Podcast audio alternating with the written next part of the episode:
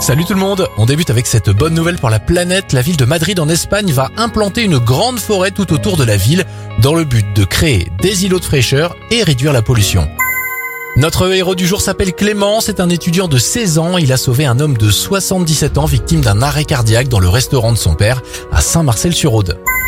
Enfin, bonne nouvelle pour la biodiversité, la Chine a officiellement annoncé que le panda géant n'est plus en danger d'extinction. Grâce aux efforts de conservation, on compte désormais dans le monde 1800 individus à l'état sauvage. C'était votre journal des bonnes nouvelles, retrouvez-le maintenant en replay sur notre site internet et notre application Radioscoop.